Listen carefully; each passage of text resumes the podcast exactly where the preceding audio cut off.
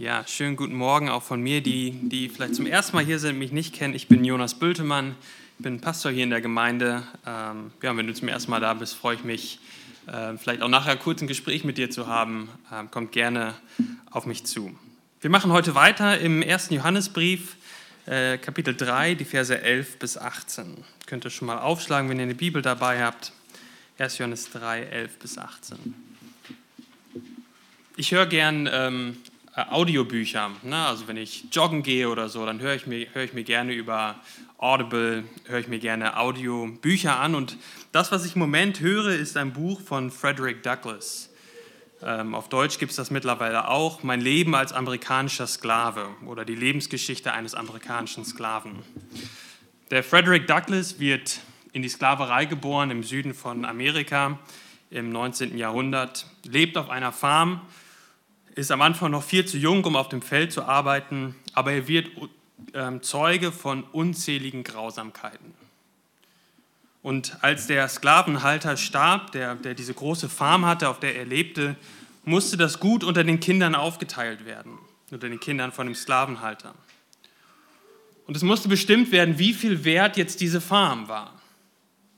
Und so wurden die Pferde und Schafe und Schweine und andere Tiere aufgestellt. Und in eine Reihe mit den Tieren standen die Sklaven. Und sie wurden auf ihren Wert hin analysiert. Sie standen für die meisten Menschen der damaligen Zeit in der Region auf einer Stufe mit den Tieren. Und ich wünschte, ich könnte sagen, die Kirchen und Gemeinden dieser Zeit waren große Ausnahmen.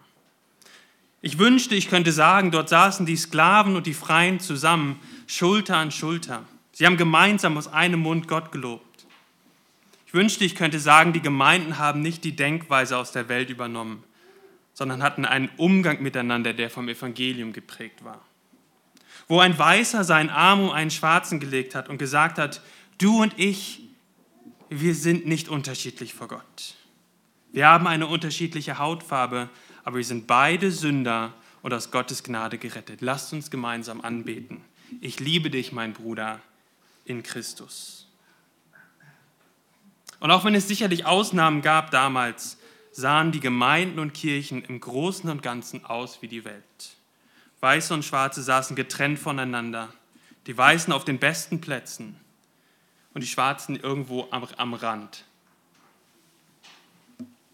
Die Kirche sah aus wie die Welt, obwohl die Gemeinde, die Kirche Gottes, doch nach ganz anderen Maßstäben leben sollte.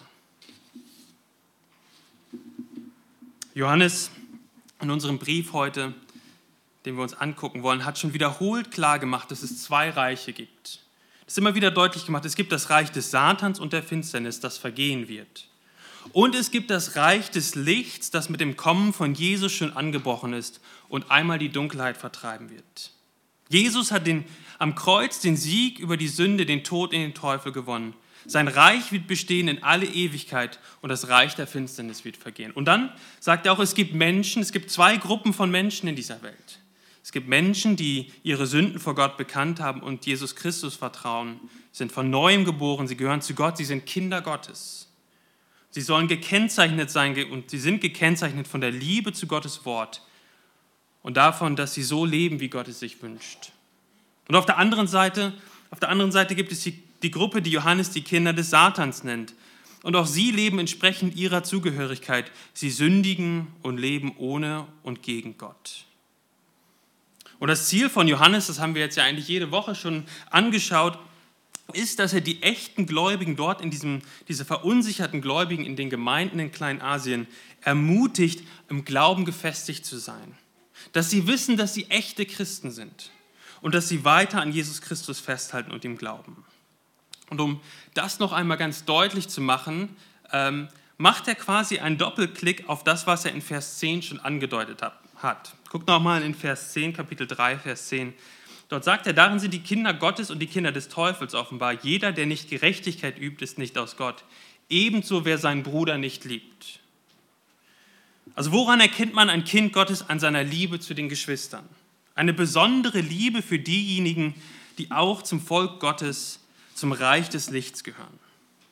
Und das erklärt er in unserem Text noch etwas mehr. Und das heißt direkt am Anfang nicht, dass man nur noch andere Christen leben soll und die anderen hassen soll. Wir sind als Christen aufgefordert, unsere Feinde, selbst unsere Feinde zu lieben. Aber es bedeutet, dass es unter Christen eine ganz, ganz besondere Verbindung gibt. Wir als Christen, auch hier in der Gemeinde, haben eine Familienverbindung. Wir sind Brüder und Schwestern untereinander. Und das sollten wir in dem Umgang miteinander sehen. Und wenn, wenn man das nicht sieht, dann leugnen wir damit, dass wir nicht zur Familie Gottes gehören. Lasst uns gemeinsam den Text lesen aus 1. Johannes 3, die Verse 11 bis 18. Denn das ist die Botschaft, die ihr von Anfang an gehört habt, dass wir einander lieben sollen. Nicht wie kein, der aus dem Bösen war und seinen Bruder erschlug. Und warum erschlug er ihn? Weil seine Werke böse waren, die seines Bruders aber gerecht. Verwundert euch nicht, meine Brüder, wenn euch die Welt hasst. Wir wissen, dass wir aus dem Tod zum Leben gelangt sind, denn wir lieben die Brüder. Wer den Bruder nicht liebt, bleibt im Tod.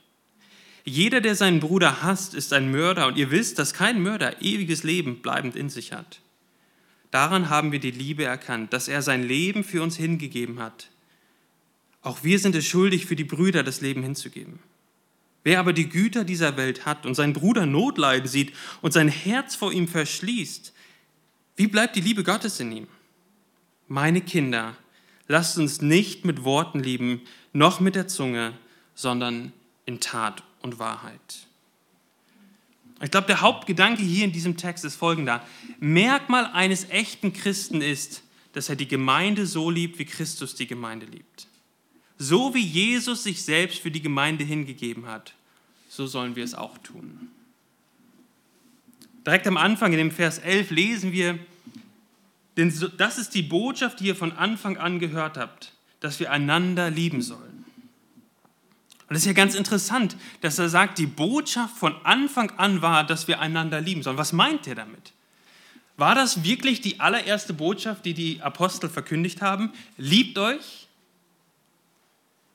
Wenn wir das Neue Testament anschauen, dann wissen wir, das war nicht die allererste Botschaft, die die Apostel verkündigt haben. Die, die allererste Botschaft war, dass, dass sie verkündigt haben, dass Jesus gekommen ist, um für die Sünden der Menschen zu sterben und sie haben verkündigt und gesagt, ihr alle, wir, an die sie gepredigt haben, ihr seid Sünder und ihr braucht Jesus. Vertraut ihm, tut Buße und glaubt ihm. Das war das Erste, was sie verkündigt haben. Und das gilt ja auch heute Morgen noch. Wenn jemand ist, der Jesus noch nicht kennt und noch nicht vertraut, dann gilt diese Botschaft auch an dich heute Morgen. Erkenne, dass du ein Sünder bist und dass du Jesus brauchst. Was sagt Johannes dann hier, wenn er sagt, dass das die Botschaft von Anfang an war? Er sagt damit, ist, dass als wir Christen wurden, war der Aufruf, einander zu lieben, von Anfang an da. Andere Lehren und biblische Zusammenhänge wurden vielleicht erst mit der Zeit dargelegt, während sie als Christen gewachsen sind. Aber der Aufruf, einander zu lieben, war von Anfang an da. Es hängt unmittelbar mit dem Evangelium zusammen. Das Evangelium wurde verkündigt, Menschen sind zu, zum Glauben gekommen und sobald sie zum Glauben gekommen sind, waren sie Kinder Gottes und gleichzeitig Schwester und Bruder zu den anderen Gläubigen. Mit dem zum Glauben kommen hatten sie automatisch gewisse Rechte und Pflichten als neue Bürger in Gottes Reich. Und aus dieser Tatsache ergeben sich direkt zwei ganz grundsätzliche moralische Anforderungen an uns Gläubige. Die Liebe zu Gott und die, und die Liebe zu, der, zu den geistlichen Familienangehörigen. Und das können wir nicht trennen. Als du Kind Gottes geworden bist, ganz am Anfang, bist du auch Bruder oder Schwester geworden. Und das Neue Testament macht deutlich, dass die Familie Gottes sich regelmäßig treffen soll und liebevoll aufeinander Acht haben soll. Und wo findet diese gegenseitige Liebe zu deinen Geschwistern statt? Sie findet in der Gemeinde statt in der Gemeinschaft der Gläubigen vor Ort. Und das, das Neue Testament, wenn wir uns das angucken, ruft alle Christen dazu auf, sich verbindlich unter die Autorität einer Gemeinschaft von Gläubigen unterzuordnen und seine Geschwister in der Gemeinde zu lieben. Christ zu werden bedeutet Teil des Volkes Gottes zu werden, das sich bis zur Wiederkunft Christi in örtlichen Gemeinden versammelt. Und in diesen Ortsgemeinden sind wir gegenseitig rechenschaftspflichtig als Christen und wir bringen unsere Geschwisterliebe konkret zum Ausdruck. Und Gemeinde, wenn wir an Gemeinde denken oder Gemeinschaft von Gläubigen oder, wenn wir an, an das Wort Gemeinde denken, dann denken wir oft an das Gebäude zum Beispiel. Aber die Gemeinde ist nicht das Gebäude. Gemeinde sind auch nicht die verschiedenen Angebote, die wir haben. Hauskreise, Gebetskreise, Jugendkreis, Teenkreis, was auch immer, das, was, was auch immer eine Gemeinde dann an Angeboten hat. Gemeinde ist auch nicht der Gottesdienst.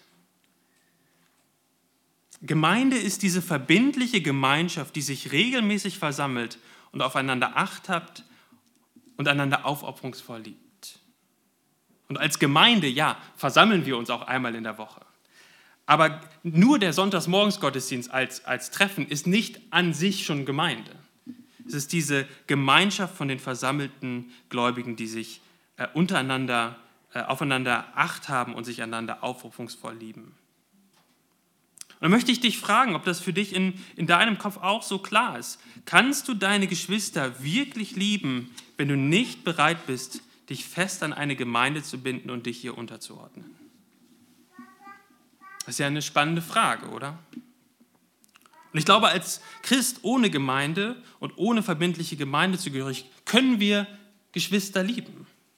Du kannst sie ermutigen, du kannst ganz, ganz viel machen, du kannst Jüngerschaft machen, du kannst Menschen ausbilden für die Evangelisation, du kannst mit Geschwistern weinen und gemeinsam lachen. All das ist möglich. Aber deine Liebe für die Geschwister kann nicht über einen bestimmten Punkt hinausgehen. Was sagen wir mit einer verbindlichen Gemeindezugehörigkeit? Wir sagen, wir verpflichten uns gegenseitig aufeinander aufzupassen, koste es, was es wolle. Wir binden uns einander. Wir verpflichten uns, ja, nicht bei der ersten Auseinandersetzung wegzugehen. Wir binden uns ganz offiziell auch aneinander, weil wir in Christus einen gemeinsamen Herrn haben. Wir versprechen uns, dass wir uns einander lieben. Und wir hier in der Gemeinde, hier am Wohlweg, machen das mit einer offiziellen Gemeindemitgliedschaft. Ja?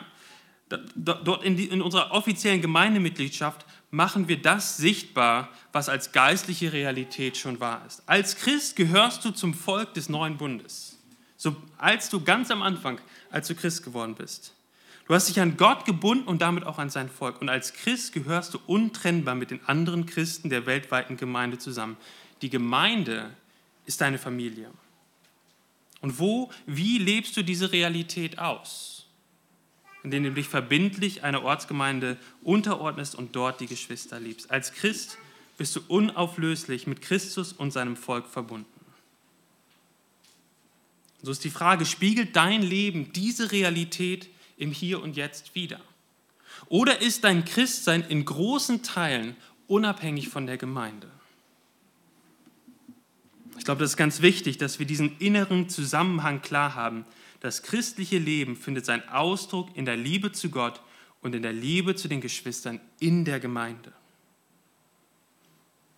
Und nochmal, die verbindliche Zugehörigkeit in der lokalen Gemeinde drückt hier auf Erden aus, was für jeden Christen auf der ganzen Welt wahr ist. Wir sind eine durch Christus verbundene Einheit in der Gemeinde. Und so überrascht es uns dann nicht, dass Johannes in Vers 14 Folgendes sagt. Guckt mal in Vers 14. Wir wissen, dass wir aus dem Tod zum Leben gelangt sind, denn wir lieben die Brüder. Er sagt, wir wissen, dass wir, dass wir echt sind, dass wir vom Tod zum Leben gelangt sind, dass wir wiedergeboren sind. Wir wissen, wir wissen es, wenn wir die Geschwister lieben. Wenn wir die Geschwister aufrichtig lieben. Woran sieht man einen echten Christen an seiner Liebe für die Gemeinde, sagt Johannes. Und am Ende von Vers 14 bringt er es nochmal auf den Punkt und sagt, wer den Bruder nicht liebt, bleibt im Tod. Warum? Nun, weil es zeigt, dass jemand das Evangelium nie wirklich verstanden hat. Du liebst Jesus nicht und folgst ihm noch nicht nach, wenn du deine Geschwister im Glauben links liegen lässt. Werden wir gerettet durch die Liebe äh, zu den Geschwistern? Nein, wir werden nicht gerettet, weil wir unsere Geschwister lieben.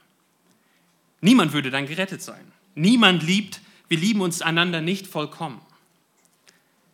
Aber es ist eine unausweichliche Folge einer echten Bekehrung, dass wir anfangen, die Gemeinde zu lieben und die Geschwister zu lieben. Wer Jesus vertraut und ihm nachfolgt, liebt Gott und diejenigen, die mit ihm Jesus nachfolgen. Also Johannes sagt, liebt einander, liebt einander. Und dann gibt er ein ganz abschreckendes Beispiel von den ersten Geschwistern der Welt. Guckt nochmal in den Versen 12, äh, in, im Vers 12. Da lesen wir von, von Kain und Abel. Kain, der aus dem Bösen war und sein, ähm, sein Bruder erschlug. Und warum erschlug er ihn? Weil seine Werke böse waren, die seines Bruders aber gerecht. Johannes sagt, guck mal, ganz am Anfang schon, bei dem ersten Bruderpaar, da gab es einen, der stand auf der Seite des Satans, auf der Seite der Schlange und einer auf der Seite Gottes. Er macht das ganz deutlich, wenn er sagt, kein war aus dem Bösen und seine Werke waren böse. Er gehörte nicht zu dem Reich des Lichts, sondern eben zu dem anderen Reich. Und Abel, Abel, von dem lesen wir hier in Vers 12, die Werke seines Bruders aber waren gerecht. Er gehörte zu der anderen Seite. Er gehörte zu Gott. Und warum erschlägt Kain jetzt den Abel? Wir lesen das in Vers 12, weil seine Werke böse waren, die seines Bruders aber gerecht. Kain erschlägt Abel, weil Kain es nicht ausstehen konnte, dass Abel besser und richtiger gelebt hat. Abel war gerecht und die guten Werke Abels haben die Bosheit von Kain aufgedeckt. Und um dem Ganzen ein Ende zu machen, hat kein Abel umgebracht. Er hat die gerechten Werke von Abel gehasst. Sie waren wie ein Spiegel, die seine eigene Bosheit ihm vorgehalten haben. Und genauso sagt Johannes dann in Vers 13, ist es auch zwischen euch Christen und der Welt. Verwundert euch nicht, sagt er in Vers 13, meine Brüder, wenn euch die Welt hasst. Ja, nur die Präsenz eines Christen in der Welt ist in gewisser Weise schon abstoßend und führt zu einem erhöhten Pulsschlag bei der Welt. Als Christen leben wir nicht nach dem Motto der Welt. Wir sagen nicht, jeder halt halt seine eigene Wahrheit. Wir leben nach der Wahrheit, die Gott in, uns, in seinem Wort offenbart hat. Und so sind wir schon, bevor wir überhaupt den Mund aufmachen, mit unserem Lebensstil ein Anstoß für die Welt. Und Johannes sagt, wundert euch nicht. Also er sagt, liebt einander und er gibt ein Beispiel davon, wie wir uns nicht lieben sollen. Abel und Kain. Aber irgendwie ist das ja auch komisch. Also was hat das alles jetzt mit, also mit Kain und Abel, mit der Bruderliebe in der Gemeinde zu tun? Die Christen in Kleinasien standen ja nicht vor der Versuchung, sich gegenseitig umzubringen. Also ich glaube, es ist eine Warnung an uns, nicht so zu leben wie Kain. Aber er bringt dieses Beispiel, um eines ganz klar zu machen. Diese zwei Gruppen, von denen er die ganze Zeit gesprochen hat, diese zwei Gruppen gab es schon von, ganz, von Anfang an. Die Kinder Gottes und die Kinder Satans. Er sagt, guckt euch die ersten Menschen nach Adam und Eva an. Da ist ein Gerechter und ein Ungerechter. Einer kommt zu Gott, wie er sagt, und sein Opfer wird angenommen, und der andere kommt auf eine Weise, wie es von Gott nicht vorgesehen ist, und er wird abgelehnt. Da ist ein Kind Gottes und ein Kind Satans. Hass von den Kindern Satans gegenüber den Kindern Gottes ist normal und war immer schon so, sagt er. Und deswegen sagt er dann noch in Vers 13, seid nicht erstaunt. Seid nicht erstaunt, wenn die Welt euch hasst. Der Same der Schlange oder die Kinder Satans haben schon immer die Kinder Gottes gehasst und sind gegen sie vorgegangen. Und dann, woher weiß man dann, dass man wirklich gerettet ist? Woher weiß man, dass man vom Tod zum Leben gelangt ist? Man weiß das, indem man das Volk Gottes, die Kinder Gottes nicht mehr hasst, sondern im Gegenteil sie nun liebt. Zeichen eines echten Christen ist es, dass er die Kinder des Lichts, seine Geschwister liebt. Und um das alles noch einmal zu unterstreichen, sagt Johannes in Vers 15, wenn du, lieber Christ, deinen Bruder in der Gemeinde hast, dann bist du ein Mörder und das ewige Leben ist nicht in dir. Guckt nochmal in Vers 15. Jeder, der seinen Bruder hasst, ist ein Mörder. Und ihr wisst, dass kein Mörder ewiges Leben bleibend in sich hat. Und da klingt vielleicht bei dem einen oder anderen die Bergpredigt an, wo Jesus sagt, du bist schon ein Mörder, du bist nicht ein Mörder nur, weil du jemanden umgebracht hast, physisch umgebracht hast. Mord fängt schon viel früher an. Mord fängt schon im Herzen an. Wenn du anfängst, im Herzen einen Menschen zu hassen und es aussprichst. Und so könnt, sagt er, so kannst du nicht sagen in der Gemeinde, ich tue meinem Bruder oder meiner Schwester ja nichts. Aber ich kann sie einfach nicht ausstehen. Gewisserweise, vielleicht ist das, ist das bei manchen so, ich hasse ihn und will nichts mit ihm zu tun haben. Und, und, und, und Johannes sagt, wenn, wenn du deinen Bruder oder deine Schwester so behandelst, dann bist du in der Kategorie von Kain. Du kannst nach außen hin noch freundlich sein, aber wenn du deinem Herzen ihn hast, dann bist du schon ein Mörder und zeigst damit, dass du kein Kind Gottes bist. So macht er deutlich, es ist unmöglich, dass du wirklich Christ bist und ewiges Leben hast, wenn du weiterhin deine Geschwister hast. Also Johannes hat uns geholfen, oder bis hierhin hat Johannes gesagt, liebt einander. Das ist der große Auftrag oder der, der, der Befehl aus Vers 11. Liebt einander und daran, wenn ihr, wenn ihr einander liebt, dann ist das ein Merkmal dafür in eurem Leben, dass ihr wirklich echt seid. Und dann hat er uns schon ein bisschen deutlich gemacht, wie es aussieht, wie Geschwisterliebe nicht aussieht. Ja, Geschwisterliebe sieht nicht aus wie bei Kain und Abel. Aber wie sieht denn jetzt echte Liebe aus unter Christen? Wie sieht es positiv aus? Woran erkennt man in seinem eigenen Leben, dass man wirklich die Liebe Gottes, das heißt Jesus Christus, erkannt hat? Was bedeutet es für uns Christen, einander zu lieben? Und Liebe ist ja ein ziemlich abgedroschener Begriff in unserer heutigen Gesellschaft, den wir für alles Mögliche einsetzen. Ja? Also ich liebe auch Apfelkuchen. Ich liebe das Wetter. Wir benutzen es auch in Beziehungen, um, um, um, um und, und da bedeutet Liebe oft ausschließlich das Gefühl. Ich liebe dich ganz, äh, ganz besonders, äh, weil ich jetzt solche Gefühle für dich habe. Aber was bedeutet es biblisch und in diesem Zusammenhang, dass wir einander lieben sollen? Und das ist unser zweiter Punkt, gebe dein Leben für die Gemeinde. Und hier anstatt einer verschwurbelten Definition von Liebe gibt Johannes uns ein Beispiel. Er sagt, schaut euch Jesus an und was er getan hat. Schaut auf sein Leben und sein Werk am Kreuz. Das ist Vers 16. Daran haben wir die Liebe erkannt, dass er sein Leben für uns hingegeben hat.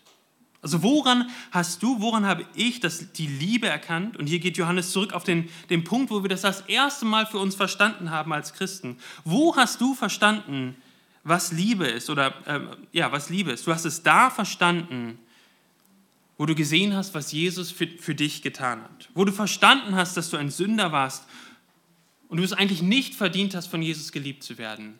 Und dann die Liebe Jesus zu sehen, die sich selbst opfert, um dir das Leben zu schenken. Wir Christen verstehen, dass das Kreuz wirklich der größte Liebesbeweis Gottes ist. Der gute Hirte, der sein Leben hingibt für seine Schafe. Er weiß, was wir brauchen. Er sieht die Not. Und sein Herz ist bewegt von der Not und er ist bereit, sein ganzes Leben hinzugeben. Woran? Wie wissen wir wissen, dass wir aus dem Tod zum Leben gelangt sind? Äh, sorry, Vers 16. Daran haben wir die Liebe erkannt, dass er sein Leben für uns hingegeben hat. Und dann sagt er am Ende von Vers 16, auch wir sind es schuldig, für die Brüder das Leben hinzugeben. Jeder, der diesen Liebesbeweis Gottes versteht, ist nun aufgefordert, in gleicher Weise für den, sein Leben für denjenigen hinzugeben, der auch durch die Gnade Gottes die Liebe Jesus erkannt hat. Jesus, unser Herr und Retter, ist unser großes Vorbild, dem wir nacheifern sollen. Und schau dich mal um in der Gemeinde. Du kannst das jetzt auch machen, wenn du möchtest. Das ist ein bisschen, bisschen komisch. Du kannst das nachher auch mal machen wenn, wenn sich jetzt jeder umdrehen würde. Aber schau dich mal um in der Gemeinde. Diese Brüder und Schwestern aus deiner Gemeinde hat Jesus so sehr geliebt, dass er sein Leben für sie hingab. Vielleicht könnt ihr das bei, bei den Liedern mal machen, da ist das nicht so auffällig. Aber guckt euch mal die Leute an, die hier rumsitzen, die in der Gemeinde sind. Das sind die Menschen, für die Jesus sein Leben gegeben hat. Und ich hoffe, während ich das sage, dass dein und mein Herz sagt, ich will sie auch lieben. Ich will bereit sein, auch mein Leben für sie hinzulegen. Wenn mein Herr und Heiland diesen Bruder und diese Schwester so sehr liebt, dann will ich ihn auch so lieben. Was heißt das denn jetzt? Wir können doch nicht wie Christus unser Leben für ihn oder für sie hingeben, um für die Sünden zu bezahlen. Und ich glaube, was er hier meint, ist, dass wir bereit sein sollen, alles zu tun, um den Nöten der Geschwister zu begegnen. Wir sollen, sagt er, wenn nötig, unser eigenes Leben für unsere Geschwister geben. Und Johannes macht deutlich, dass es keine Grenze für diese Liebe gibt, für diese Geschwisterliebe in der Gemeinde gibt. Wenn wir bereit sein sollen, unser Leben für sie zu opfern, dann sollen wir auch bereit sein, die kleineren Opfer für unsere Geschwister zu bringen. Und so ist das heute Morgen eine Aufforderung an dich und mich, wenn du eine Not eines Bruders oder einer Schwester siehst, dann ist es deine Aufgabe, ja deine Pflicht als Christ und als, als Bruder oder Schwester, ihm zu Hilfe zu eilen. Sei bereit, Geld, Zeit, Komfort und ja sogar, wenn nötig, dein eigenes Leben zu opfern, um dieser Not zu begegnen. Und nochmal, Jesus ist das größte Beispiel. Es gab die Not, unsere Sünde, Jesus kam in diese Welt und es war klar, dass er das Problem nur dann wirklich angehen kann, wenn er sein Leben hingab. Und dann kommt diese Situation im Garten Gethsemane. Und was sagt er da zu seinem Vater? Nicht mein, sondern dein Wille geschehe. Jesus war bereit, sein Leben für unsere Not, für unsere Sünde zu geben. Und du als Christ, ich als Christ, wir haben eine Pflicht, die Not unserer Geschwister mit allem, was wir haben, zu begegnen. Und das schließt alles ein bis zum größten Opfer unseres eigenen Lebens. Und um es nochmal auf Vers 14 und auch auf die Gesamtaussage des Briefes zu beziehen. Echte Christen haben wirklich verstanden, was Jesus für sie und die Geschwister in der Gemeinde getan hat. Und woran zeigt sich das?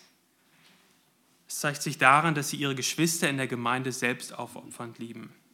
Und ich hoffe und bete, dass wir Christen, die wir hier versammelt sind, diese Worte hören und sagen, ja, ich will meine Geschwister so lieben und radikal helfen, wenn sie in Not sind. Und dann gibt Johannes in Vers 17 ein praktisches Beispiel, um zu zeigen, wie dieser Befehl nicht einfach nur eine abstrakte Idee ist, die irgendwo da rumschwirrt, sondern in konkreten Situationen äh, Anwendung findet. Wie kann das praktisch aussehen? Und lesen wir in Vers 17, da sind zwei Christen. Der eine hat Geld und der hat materielle Güter und der andere leidet Not. Und dieser reiche Christ sieht seinen Bruder Not leiden. Und was macht er? Wir lesen dort, er verschließt sein Herz und hilft ihm nicht. Dann ist die Art von Liebe, die Gott uns gezeigt hat, nicht in diesem Christen. Dieser Christ meint, die Liebe Gottes erkannt zu haben. Er, er nennt sich Bruder, er, er, er nennt sich Christ, aber er hat eigentlich die Liebe Gottes in sich nicht. Und es zeigt sich in seinen Handlungen. Ihm ist, ihm ist dieser Bruder völlig egal. Und ich glaube, der Schlüssel, für, um, um, um, um, um, die, um den Kern dieser Botschaft rauszukriegen, ist in der Mitte von Vers 17. Guckt nochmal in Vers 17, wo steht, er sieht den Bruder Not leiden und er verschließt sein Herz vor ihm. Hätte, hätte dieser reiche Christ seinen Bruder in Not wirklich geliebt, wenn er ihm einfach im Vorbeigehen 1000 Euro für die nächste Miete gegeben hätte?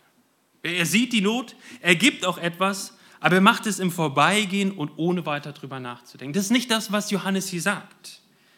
Johannes fordert uns auf, die Nöte unserer Geschwister zu unseren eigenen zu machen. Wir sollen die Not mitfühlen und aus tiefem Mitgefühl der Not Abhilfe schaffen. Er ruft uns aus, auf, uns mit der Schwester, mit dem Bruder in Not zu identifizieren, mitzuleiden, mitzuweinen und alles in unserer Macht Stehende zu tun, um ihm zu helfen. Und das, liebe Gemeinde, ist radikal. Eine Liebe, die die Welt nicht kennt, weil das eine Liebe ist, die nicht von der Welt motiviert ist, sondern vom Evangelium motiviert ist. Was ist, wenn es vielleicht bei uns auch in der Gemeinde irgendwann mal einen Fall gibt, wo es eine Ehe gibt, in der es häusliche Gewalt gibt? Die Ehefrau ist nicht mehr sicher zu Hause und muss ausziehen. Würde diese Frau in, unseren Gemeinde, in unserer Gemeinde Haushalte finden, die ohne mit der Wimper zu zucken den Arm um diese Schwester legen und sagen, wir sind an deiner Seite. Komm, wohn erstmal mit uns. Wir werden dich unter, mit allem unterstützen, was du brauchst. Was ist, wenn eine Familie durch eine schwere Krankheit in einer in eine finanzielle oder emotionale Krise gerät, sind wir bereit, diesen Geschwistern radikal zu helfen. Was immer sie brauchen. Essen, Putzen, Kinderbetreuung, was auch immer es ist. Lasst uns aufmerksam sein für die Nöte um uns herum. Lasst uns anfangen zu fragen, wie wir helfen können. Das ist jetzt ja die Frage, wie können wir uns auf diese Momente vorbereiten, auch als Gemeinde? Wie kannst du bereit sein, dein Herz in diesen Situationen nicht vor der Not zu verschließen, wie dieser Bruder ist, wie dieser Bruder, von dem wir hier lesen, es getan hat? Und die Antwort darauf ist, denke viel und intensiv über die Liebe deines Herrn für dich nach. Denke darüber nach, wie radikal Jesus dich geliebt hat, als du seiner Liebe völlig unwürdig warst.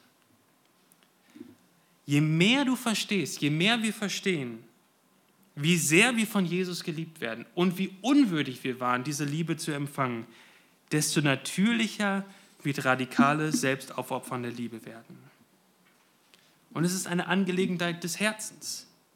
In solchen Situationen wird deutlich, wovon wir im Innersten überzeugt sind was du dir im Innersten wirklich wünschst und wo, wozu du dich im Innersten wirklich verpflichtet hast. Johannes fordert uns auf, dass wir unsere Prioritäten unseres Herzens im Lichte des Evangeliums verändern lassen. Wir wollen uns als Christen danach sehen, was Gott ehrt. Wir wollen die ich-bezogenen Wünsche und Begierden unseres Herzens im Lichte des Evangeliums ablegen und ein Herz kultivieren, das bereit ist, alles stehen und liegen zu lassen, um einem Bruder oder einer Schwester zu helfen. Johannes schließt ab, Vers 18, mit den Worten, meine Kinder, lasst uns nicht mit den Worten lieben, noch mit der Zunge, sondern in Tat und Wahrheit. Lasst uns nicht tolle Worte haben und viel versprechen, aber nicht wirklich hinter dem stehen, was wir sagen. Jesus sagt das an anderer Stelle über, über Menschen, die, die seinen Namen bekennen. Er sagt, äh, nicht jeder, der zu mir sagt, Herr, Herr, wird in das Reich der Himmel eingehen, sondern der, der den Willen meines Vaters im Himmel tut. Und genauso hier, nicht jeder, der mit der Zunge seine Liebe bekundet, liebt wirklich. Wenn du jemanden wirklich liebst, dann opferst du dich selbst auf, um das Wohl von ihm zu, um das Wohl von ihm zu suchen. Du liebst ihn so sehr, dass du bereit bist, dich selbst zurückzunehmen, um ihm zu dienen.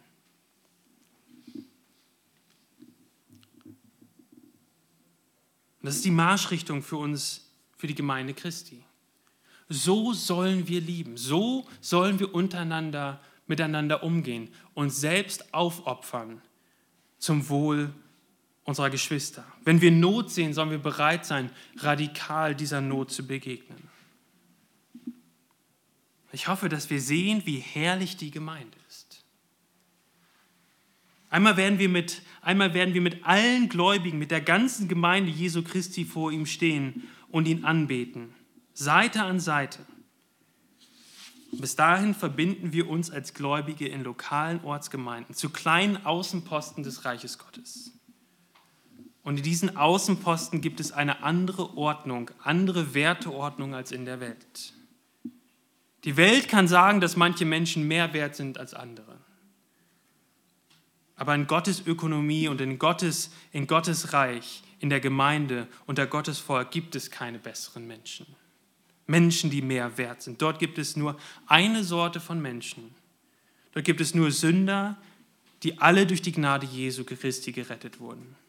In der Gemeinde sind Menschen, die so eng miteinander verbunden sind, dass sie nach dem Tod immer noch verbunden sein werden.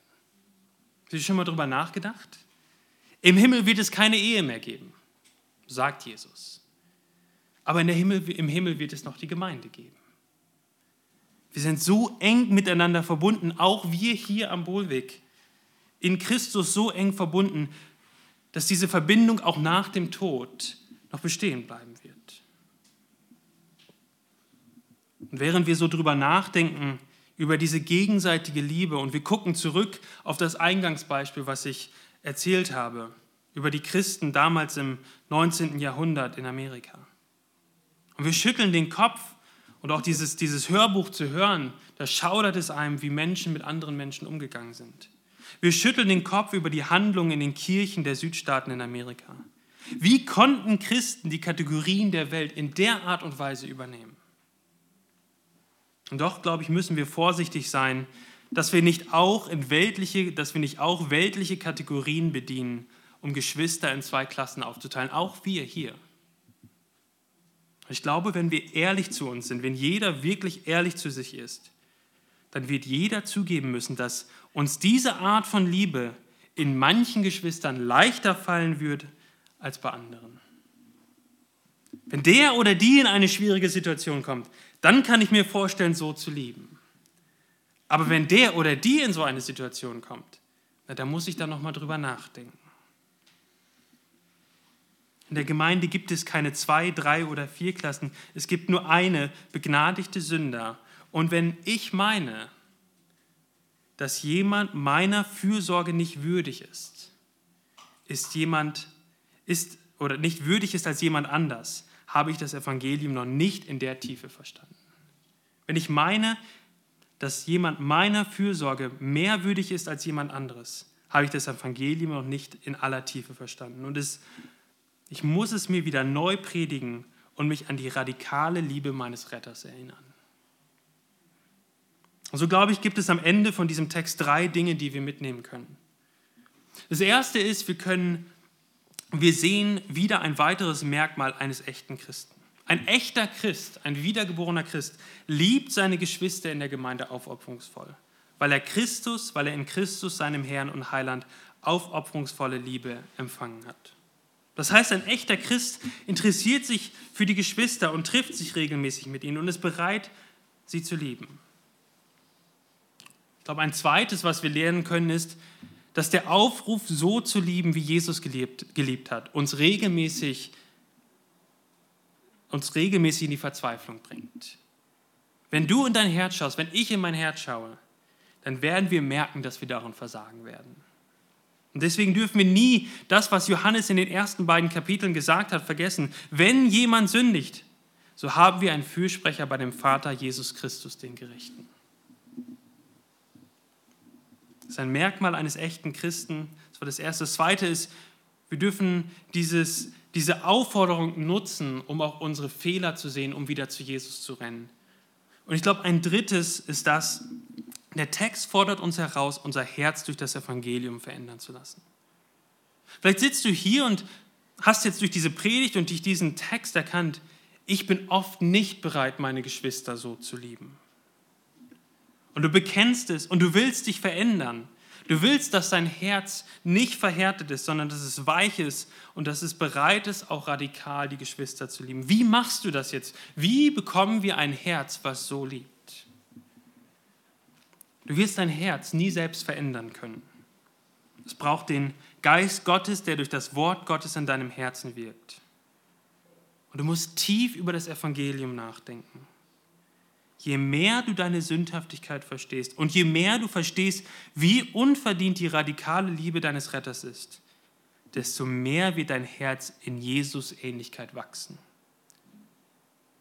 Es wird sich nicht mehr verrückt anhören, seinen Komfort stark einzuschränken um einem Bruder oder einer Schwester in Not zu helfen. Es wird normal, es wird normal werden. Und dir fällt es vielleicht schwer, den Bruder oder die Schwester zu lieben, dann denke darüber nach, dass er oder sie genauso wie du die überschwängliche, selbstaufopfernde Liebe Gottes erfahren hat. Und du wirst anfangen, diese Person in einem anderen Licht zu sehen. Und zum Schluss möchte ich ganz bewusst zu denjenigen sprechen unter uns, die auch ja, ihre, ihre Zugehörigkeit in dieser, in dieser Gemeinde ganz offiziell auch in ihrer Mitgliedschaft ausgedrückt haben. Lasst uns einander lieben. Lasst uns einander lieben, wie Christus uns geliebt hat. Der Leib Christi hier vor Ort am Bohlweg kann nur dann wirklich funktionieren, wenn jeder von uns die Liebe Christi im Evangelium tiefer und tiefer versteht.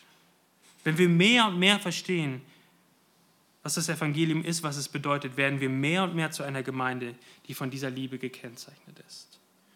Und wenn ich sage jedes Mitglied, dann meine ich wirklich jedes Mitglied. Du bist an drei oder vier oder fünf Personen ganz nah dran.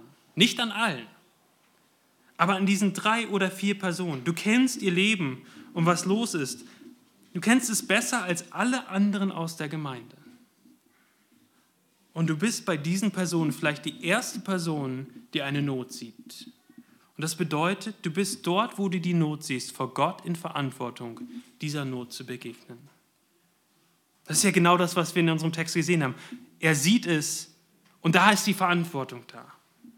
Und so wie du vielleicht an zwei oder drei Personen so eng dran bist, dass du die Not sehen kannst, dann bist du in Verantwortung, die Not aufopferungsvoll zu begegnen.